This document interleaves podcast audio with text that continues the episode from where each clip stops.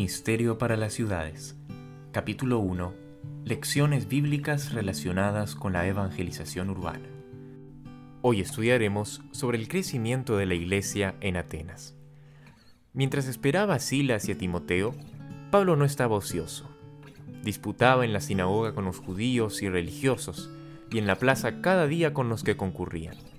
Pero, su principal labor era proclamar las nuevas de la salvación a quienes no tenían un concepto claro de Dios y de su propósito en favor de la especie caída. El apóstol había de encontrarse pronto con el paganismo en su forma más sutil y seductora. Los principales filósofos locales lo condujeron a Pablo al Areópago. Este era uno de los puntos más sagrados de toda Atenas, y sus recuerdos y asociaciones inducían a considerarlo con supersticiosa reverencia que en la mente de algunos se convertía en terror.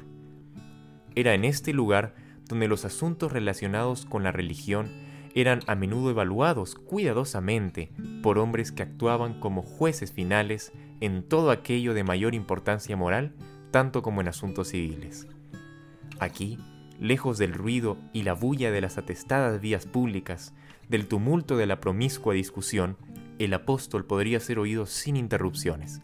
Se reunieron en derredor de él poetas, artistas y filósofos, los doctos y los sabios de Atenas, quienes se dirigieron hacia él. ¿Podremos saber qué es esta nueva doctrina que dices? ¿Por qué pones en nuestros oídos unas cosas nuevas?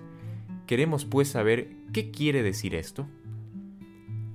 Con la mano extendida hacia el templo cuajado de ídolos, Pablo derramó la carga de su alma y expuso la falacia de la religión de los atenienses. Sus más sabios oyentes estaban asombrados al escuchar su razonamiento. Demostró que estaba familiarizado con sus obras de arte, su literatura y su religión. Señalando sus estatuas e ídolos, declaró que Dios no podía ser asemejado con formas de invención humana. Esas imágenes esculpidas no podían ni en el sentido más débil representar la gloria de Jehová. Les recordó que las imágenes no tenían vida, sino que eran manejadas por el poder humano. Se movían solamente cuando las manos del hombre las movían.